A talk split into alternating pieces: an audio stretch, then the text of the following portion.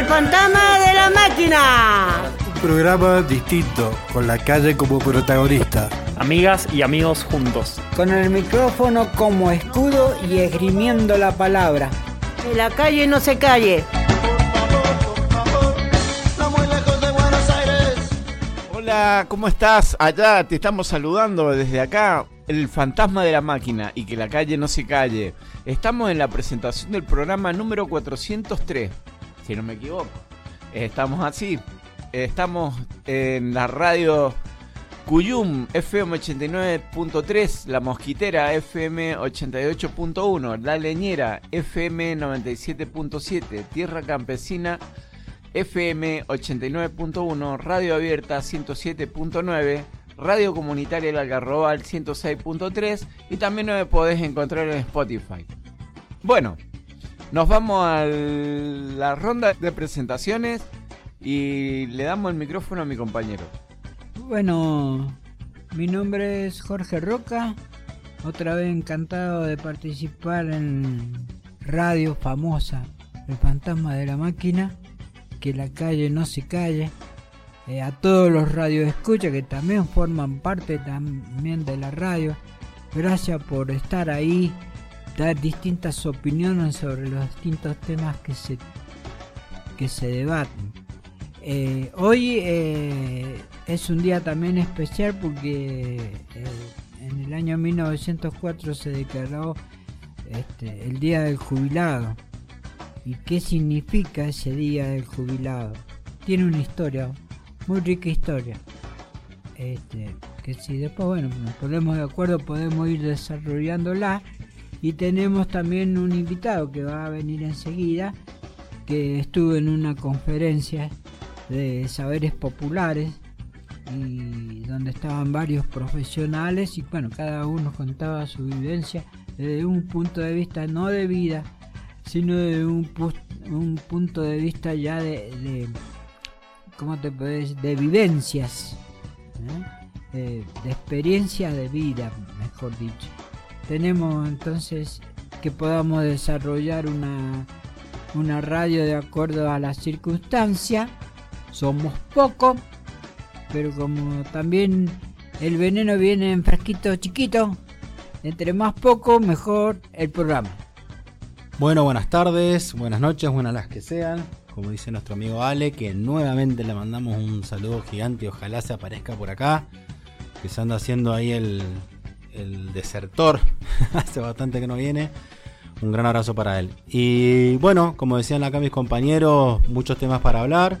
Eh, es verdad que es el día del jubilado, que sí, obviamente vamos a charlar un poquito de eso, qué significa hoy ser eh, no económicamente activo también en, Argentina. Y también va a venir Mauri a contarnos un poquito su experiencia, digamos, en, donde estuvo exponiendo en, unas jornadas, que hoy ya vamos a contar de qué se trata. Y así que bueno, muchos temas para hablar y gracias Ari por comentarnos cuáles son todas las radios que nos transmiten eh, semana a semana y por si todavía no las escuchás, te, recomiendo que tomes nota, depende de dónde vivas. Porque, por ejemplo, si vives en Godicruz, los lunes a las 15 horas salimos por Radio Cuyum. Si andás por la Valle, los viernes a las 2 de la tarde salimos por Radio Tierra Campesina. Si andás por Potrerillos, el viernes también a las 8 de la tarde en La Leñera. Y los domingos para cerrar la semanita por Bermejo en Radio La Mosquitera. Nos vamos a un pequeño cortecito y enseguida volvemos. Canto todo lo que creo cantando, que es nada más que convencernos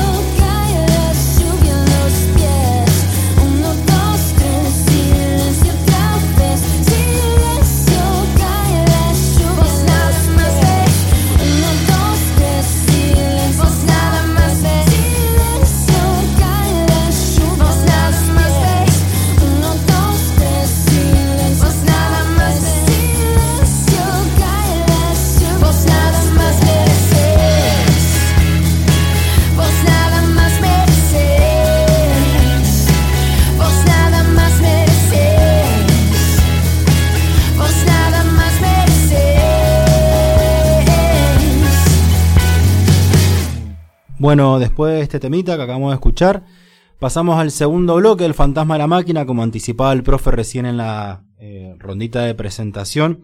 Esta semana se celebra el Día del Jubilado, el 20 de septiembre, es desde 1904, una fecha para reconocer a todas las personas que dejaron el trabajo activo, también conocido como el Día del Trabajador Pasivo. Y bueno, como todos sabemos, según la legislación, eh, las mujeres pueden jubilarse a los 60 años y los varones a los 65 años, luego de tener 30 años con, con aporte, bueno, y un arduo trabajo, ¿no? Esta fecha busca reconocer a las personas que trabajaron durante años y evitar los prejuicios contra las personas mayores. Eh, ¿Cuál es el origen? Es que eh, tiene que ver que el origen de esta fecha se debe a la, sanción de la primera ley de jubilación en Argentina, que justamente fue el 20 de septiembre de 1904, durante la presidencia de Roca. Así que bueno, yo brevemente me parece importante, digamos, que se destaquen estas fechas, allá del significado o no, para poner sobre la mesa, me parece, eh, el manejo que han tenido históricamente los jubilados, ¿no? Esto de, de que siempre han sido la- el, el último orejón del tarro, como se le dice, o, el- o la última prioridad para muchísimos gobiernos. Hay algunos que no, que han tomado un poquito de, de carta sobre el asunto, pero en general me parece que tiene que ver que como que no vota tanto el jubilado, no le interesa tanto al político el apoyo de esta población. Entonces, sí me parece importante que a partir de estas fechas se pueda un poco poner en valor a los jubilados y a las jubiladas que durante tantos años han, han trabajado y han eh, aportado. Así que bueno, esa es mi humilde opinión. Rubén, para que estás entrando en sintonía, estamos hablando del Día del Jubilado. Bueno, como decía Marco, y cuánta razón tiene. En realidad el, el Día del Jubilado es un día especial, pero tiene una historia muy larga. El Día del Jubilado lo festejaban los hebreos y que se llamaba el Día del Jubileo.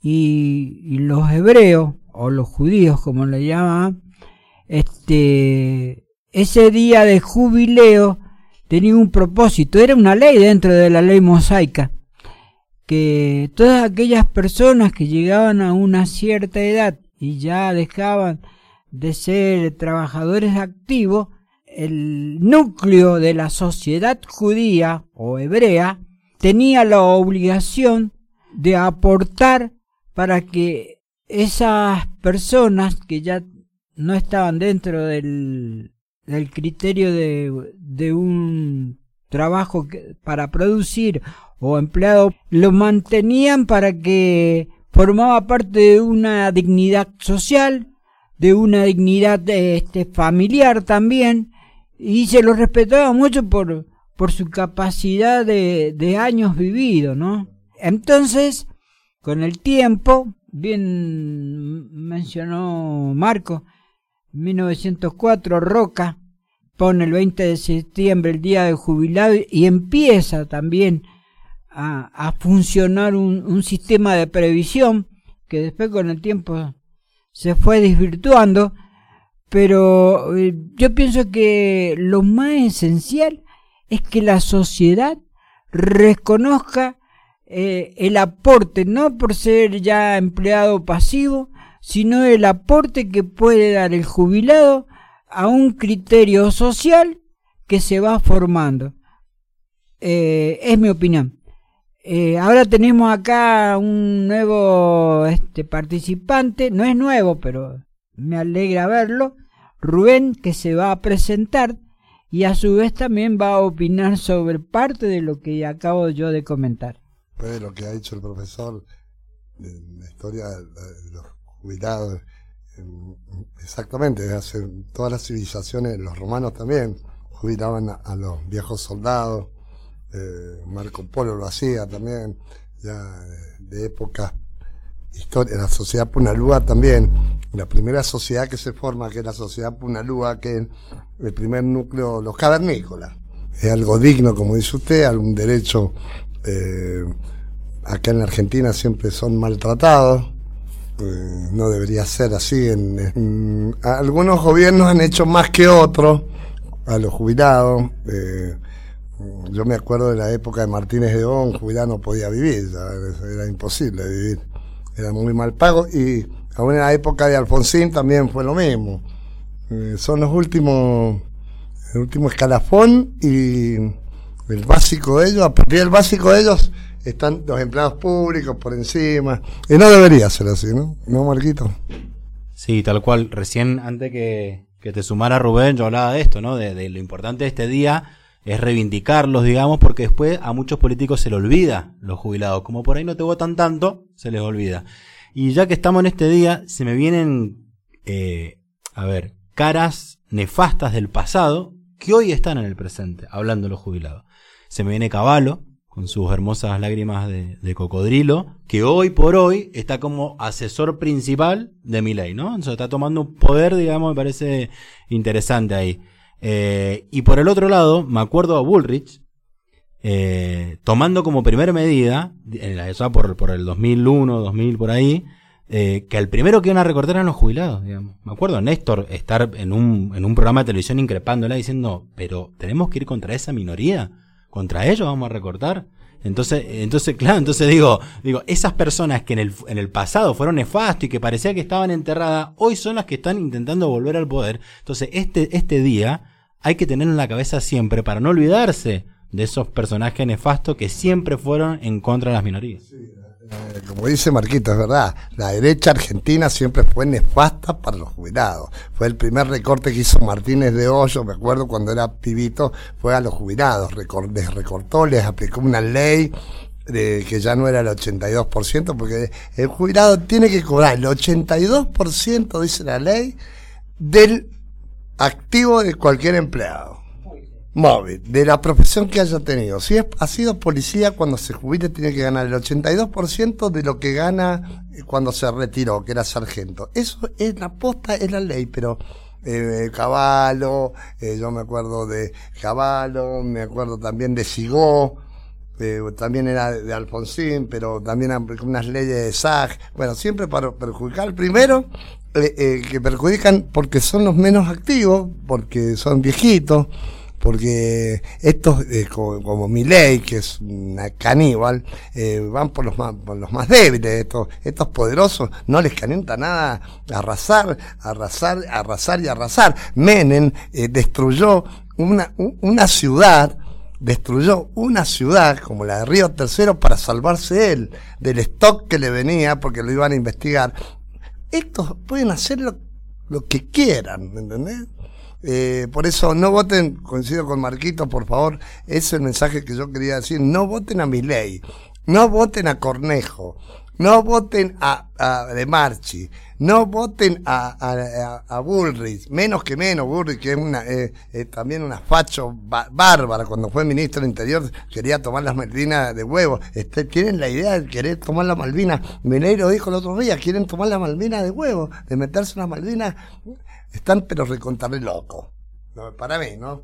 Mi pensar son, me hacen acordar a Hitler en 1943 cuando empezó a movilizar a los alemanes, que había que matar a los judíos, empezó con el mensaje bien racista de que nosotros somos la... Bueno, este, este, este, este de mi ley viene de- del mismo palo para mí. Mira, yo sé que la verdad que siempre se ha jugado con la caja del jubilado y siempre se han metido mano ahí y la administración siempre ha sido un desastre. Así que reconocerlo el día de hoy al jubilado desde este asiento es reivindicar el, el gracias por lo que has hecho por nosotros y gracias por el país que me has dejado.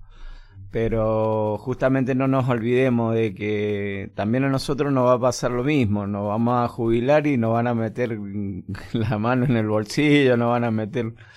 Así y no hay políticas para los jubilados, no hay un, una, una, un criterio de decir, bueno, vamos a hacer eh, esto para que el jubilado esté bien. Eh, no sé yo en este momento cuánto está percibiendo un jubilado, pero sé que un alquiler y los remedios no le alcanza, así que algo no, no funciona. En realidad todos los sueldos están bajos, así que bueno. Lo mismo tengo que admitir y tengo que decir, no les obliga, que el peronismo es el único partido que ha hecho algo por los jubilados. Massa ahora les aumentó de nuevo. Eh, Imagínate, la, la derecha no le da bola a los jubilados, pero por lo menos Massa, Cristina creó la posibilidad de que todos nos jubilemos a los 65 años, eh, habiendo aportado o no habiendo aportado. Una ley de Cristina que es un derecho que tenemos hasta hoy. No, no es lo mismo. La derecha siempre ha sido mucho más nociva. Voten por favor a Parisi y voten a Massa. Tienes razón, Rubén, pero acá, en el asunto de los jubilados, hay un problema social. Yo lo veo de un punto más bien social y no político. Porque yo veo, y creo que vos también lo ves, Rubén, como vos, Ariel, este, que al jubilado no se lo respeta. Tampoco obliga al gobierno de turno a darle su espacio y su dignidad. Eso se debe, usted tiene mucha razón, eso se debe que hay una cultura occidental nueva que les ha salido a los pendejos nuevos, que el viejo es un desuso, eh, che viejo, como que lo viejo es trapo, eh, hay una cultura nueva, como el, existió el hipismo y en, la- la época mía eh, jamás se le faltaba respeto a mi abuelo. Mi abuelo era un, una foto de él, todavía me acuerdo tenerla eh, obligatoriamente ahí donde comíamos nosotros, estaba la foto de mi abuelo y le rezamos a él, hermano, le rezamos a mi abuelo que era, estaba muerto en una foto, era como Dios mi abuelo. No, ahora hay una cultura de que lo viejo eh, está desuso. eh, eh, eh, eso también forma parte y, ta- y le metes encima que los políticos no le dan bola porque son pueden no votar, no, como no son activos para votar, no votan, no les calienta a los políticos hacerlos mierda. Eso de participar en la política siendo jubilado es muy personal y como el caso mío, yo a pesar que soy jubilado, estoy en la política. Porque sé que el futuro de un país depende de las decisiones políticas. ¿Mm? Pero también es triste, porque cuando yo te hablaba de la sociedad es triste, porque cuando llegó el momento de que yo tenía la edad de ju- jubilarme, no me jubilaron, sino me dieron una pensión y yo había trabajado en Sancor 10 años, 6 años en OSEP y yo en otras en otras empresas. Ahí los aportes no figuraban. Tema, eso es un tema. A mí me va a pasar lo mismo cuando me jubile. No se preocupe. Le hago una pregunta a usted. ¿Qué pasó con la guita de las FJP? Bueno, yo te, más o menos te voy a contar y voy a tratar de ser lo más sintético que, que se pueda. Yo ya no soy pensionado, sino pasé a jubilación porque me reconocieron parte de los aportes que yo había hecho cuando trabajaba en Sancor y en otras empresas. Algo recuperé. En cuanto a las AFJP se crearon justamente con ese propósito de que no existieran más los jubilados. Pero gracias al peronismo, en ese momento convulso, este, se logró desbaratar a las FJP y traer la, la famosa moratoria jubilatoria, ¿no es cierto? La moratoria que ayudó a muchas personas que le habían currado el, el aporte poder dar la, la eh, factibilidad de jubilarse.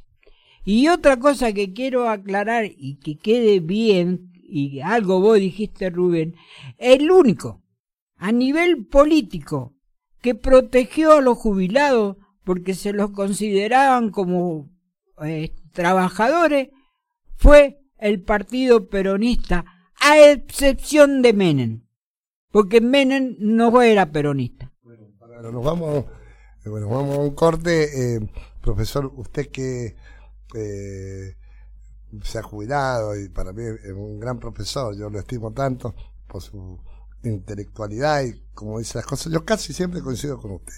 Eh, elija usted un tema.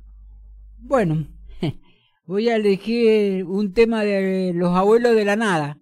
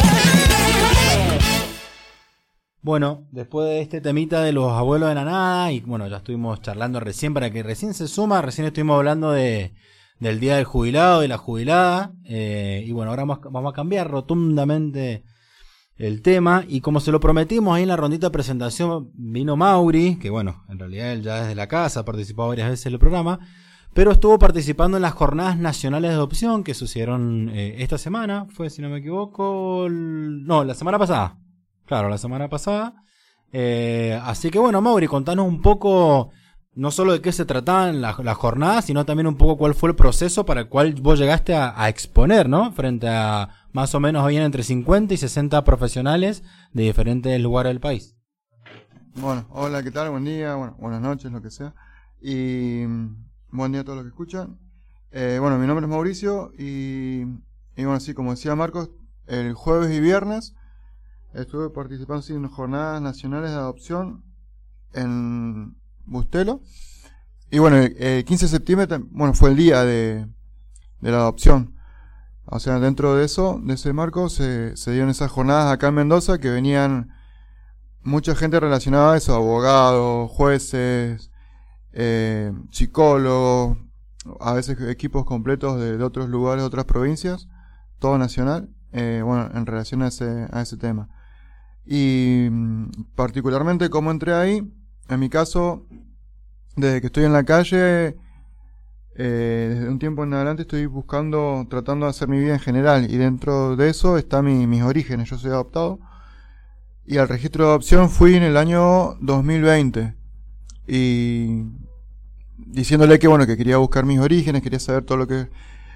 Más que nada en relación a mi expediente, porque por suerte ya conocía mi parte biológica y bueno, mi familia adoptiva ya la tengo, entonces lo único que yo quería saber es todo lo, todo lo que sería el tramiterío, la burocracia. Entonces, eh, eso es lo que iba buscando. En el medio conocí a una, bueno, y si lo escucho, que se le mando un saludo también a Alejandra, una de las que trabaja ahí, que, bueno, primero eso, yo fui a buscar un trámite, generalmente es al revés, yo tengo la parte artística, no sé, de, de corazón y de vivir en ese mundo, y me choco siempre con, con un mundo más estructurado, más, más cuadrado, por decirlo de una forma, ¿no? Y acá fue al revés, fui yo a buscar algo cuadrado, y me busqué con, me encontré con muchas personas que tienen muchísimo corazón. Ahí, por ejemplo, una, cuento esto porque tiene que ver, eh, estaba con, conocí una persona que Alejandra, que ella iba a llevar mi caso, y como le comenté que estaba en la calle, me decía, bueno, cuando vos quieras a charlar, en ese momento, ahí estaba más solo que ahora, recién empezaba a estar en la calle, y me decía, bueno, cuando vos necesites charlar, vení, charlamos, y bueno, y hablamos. Entonces cada, cada tanto iba y hablaba con ella y, de cosas mías, o sea, no necesariamente de la adopción.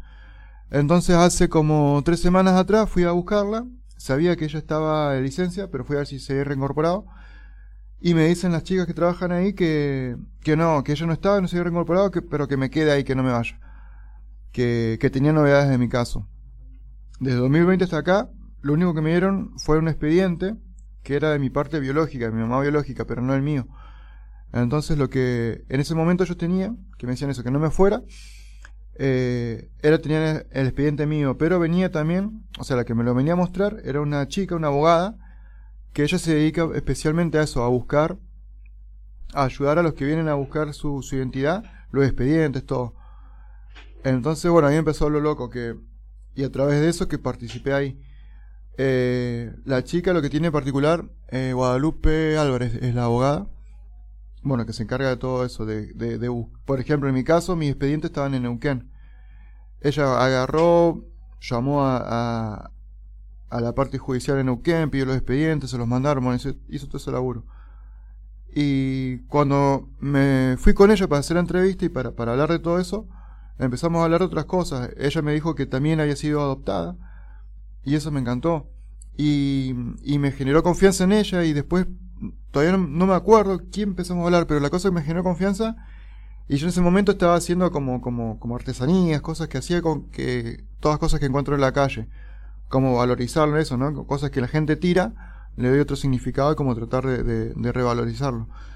Y, y eso yo lo había hecho para alguien, o sea, todo eso que yo estaba haciendo era para regalárselo a una persona.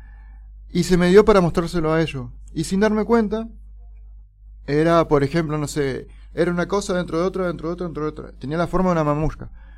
Y yo se lo decía a la chica, a Guadalupe se lo mostraba, y le decía, hice esto, pero no entiendo qué. Y me dice, o sea, entiendo que es una mamusca, pero no entiendo el significado que le di.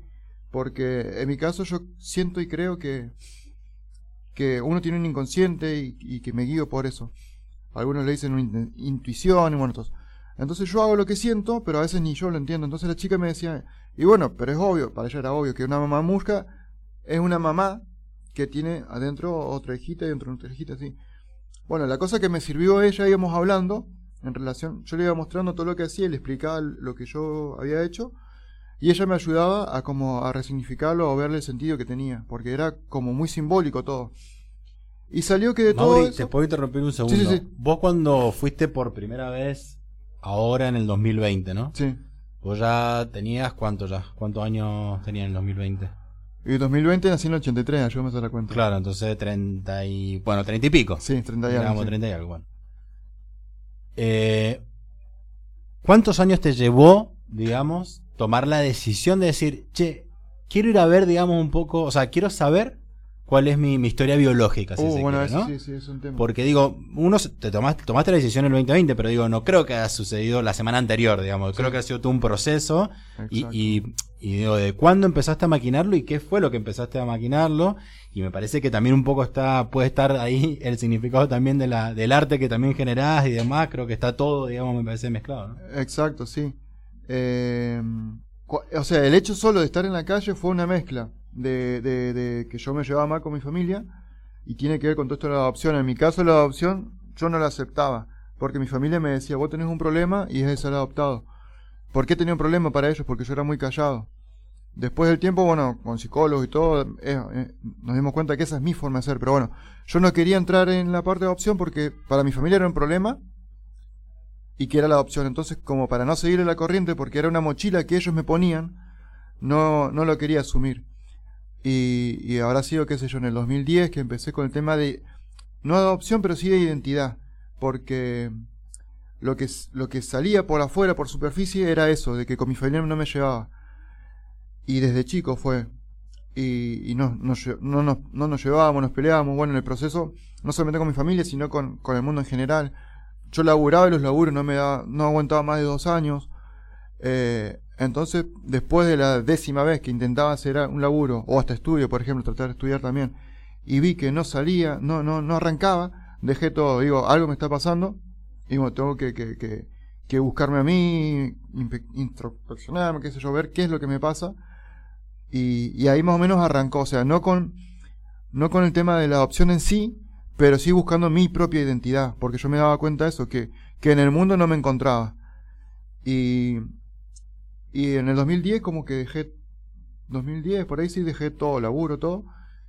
Y, y sí, el 2018, 19, una de las últimas cosas que quise hacer en relación al mundo, me mueve mucho lo espiritual y todo eso, quise ser sacerdote y, me, y, y no, tampoco era lo mío.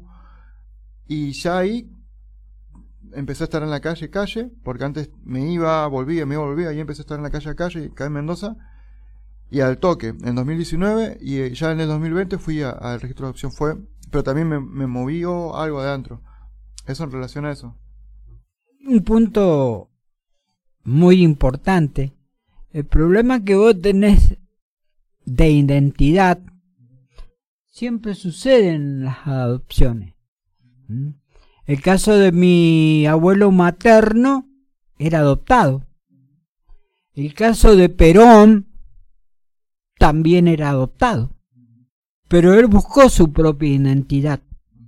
El punto es que la adopción no limita tampoco tu identidad, sino qué es lo que querés hacer y estar predispuesto y poner los logros que uno eh, pretende. Yo no, yo no fui adoptado, pero conozco.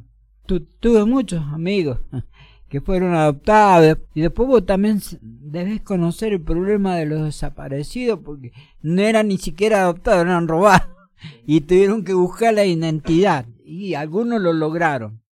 Eh, a todo lo que vos estás comentando me hace acordar ahora al ESMA, que está considerado como, como un edificio de eh, patrimonio de la humanidad, que es importantísimo porque a nivel mundial la EMA se la considera como una fuente de la cantidad de desaparecidos. Entonces ya, ya no hay ley, no hay que cuestionar, ya no hay negacionismo, ya mundialmente se sabe que acá en Argentina hubo ese problema de desaparecidos. Entonces eh, el tema que vos has traído ahora y que estuviste es muy importante con los profesionales, es muy importante porque en realidad el problema de esto de la adopción no es de hoy o cómo se puede mejorar, es de hace mucho tiempo atrás. Y que ahora es bueno a donde estuviste porque se está viendo la manera de, que la adopción ya no sea una mochila y de que la persona que se llegue a, a ese punto de adopción desde muy joven y del momento que aparece, ¿no es cierto?, la adopción, buscar su identidad. ¿Qué soy? ¿Qué quiero? ¿Cómo lo voy a hacer? ¿Qué me gusta? ¿Qué no me gusta? ¿Hasta dónde? ¿Hasta cómo? Bueno, de todas maneras yo te felicito porque son muy pocos los que lo hacen lo que vos has comentado y porque forma parte de, tu de tu personalidad. Y bueno ojalá eh, yo he visto muchos chicos en situación de calle que lograron salir de la situación y a, a mí me pone muy contento.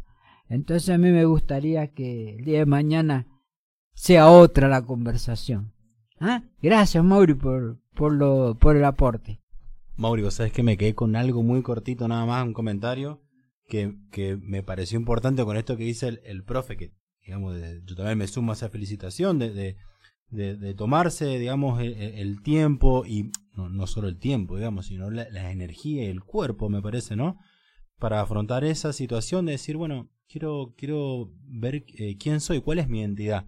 Independientemente de lo biológico, vos ya tu identidad un poco la ibas descubriendo, sabías que esta cosa no, no cerraba por acá, esto no cerraba por allá, pero digo, y en un momento decías como no, que, que nada, que viste que a mí me cuestionaban porque yo era tímido, qué sé yo, o, por ahí más introvertido. Miércoles, pero ¿cuánto extrovertido hay por la vida que jamás se animarían a dar el paso que vos diste, ¿no? De, de caer ahí un edificio, golpear la puerta, hola, quiero saber cuál es, cuál es mi, por ahí mi, raíz biológica, si se quiere. Me parece que la identidad ya la tenés, pero digo, ¿cuál es mi raíz biológica? Digo, animarse a llevarse puesto ese proceso y demás, me parece que es de una valentía eh, muy grande. Por ejemplo, con el tema de, de la exposición, en un momento, cuando iba cerrando las ideas o dándole forma, no quise ir porque me di cuenta, y bueno, es un tema delicado, bueno, lo, digo con todo respeto para los que piensen diferente, pero en mi caso, y plantearlo ahí en el lugar de adopción, que son gente que trabaja en relación a eso, que forma, que hacen laburo para que uno tiene una familia, eh, mi identidad hoy no está ni con mi padre, mi, pa- mi parte biológica, ni con mi parte adoptiva. Entonces por eso yo no quería ir, sin embargo, bueno, fui y se los planteé. Le digo, discúlpenme, eh, harán como 60, 70 personas y, y como te digo, eso, aboga- abogados, psicólogos y todo en relación a eso. Pero hoy en día mi identidad no, no está ni con un lado ni con el otro. Mi identidad está con, con o sea, lo- mi identidad yo la he formado, o sea, ¿con qué me identifico? Con la naturaleza, con las montañas. Eso es lo que, lo que yo siento que soy, con el arte y un montón de cosas más. Entonces, primero eso, de, de, de ponerme frente a un lugar que, que laburan en eso y ponerme como en, no sé si en la negativa, pero eso. Y estuvo re lindo porque pude decírselo, y, pero también yo no lo quería decir con violencia, sino en un, en un tiempo mío sí soy muy violento y, y no querer al mundo y todo esto, pero o hasta querer suicidarme porque no en esa falta de identidad, eso, no me encontraba en el mundo. Entonces, en vez de hacer violencia no puede matar a todo el mundo, pero me mataba a mí. Entonces, bueno, eso, decirlo con, con amor y con respeto.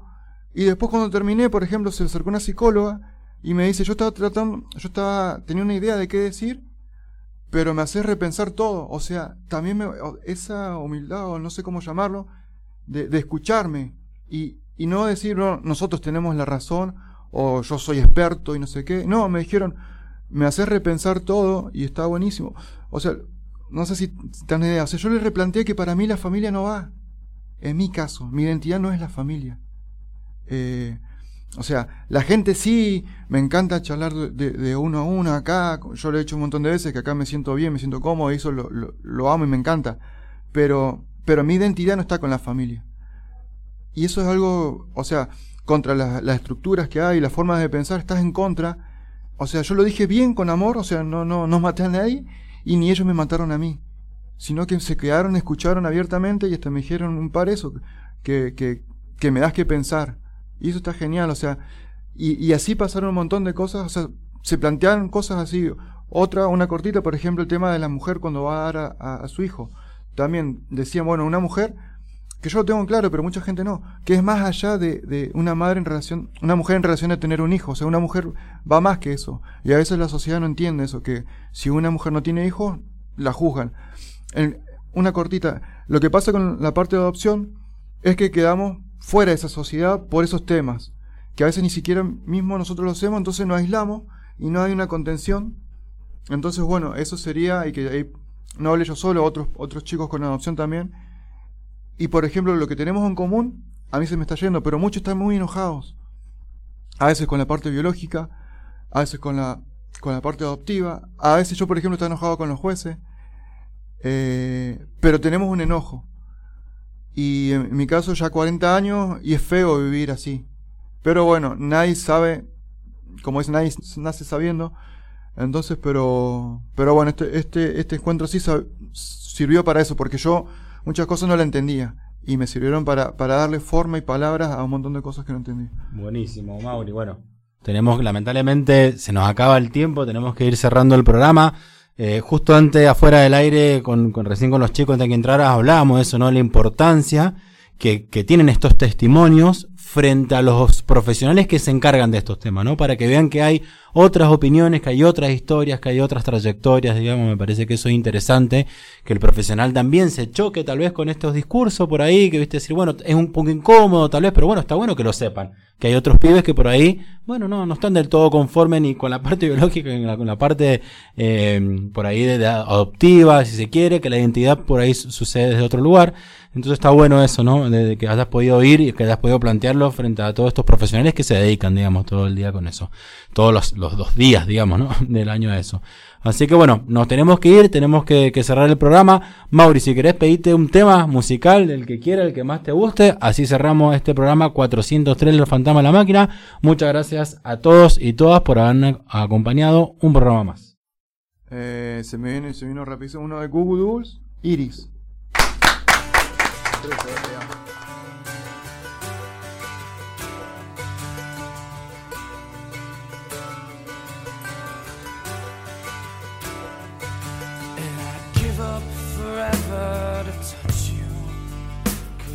Know that you feel me somehow. You're the closest to heaven that I'll ever be. And I don't wanna go home right now. And all I could taste is this moment. And all I can breathe is your life.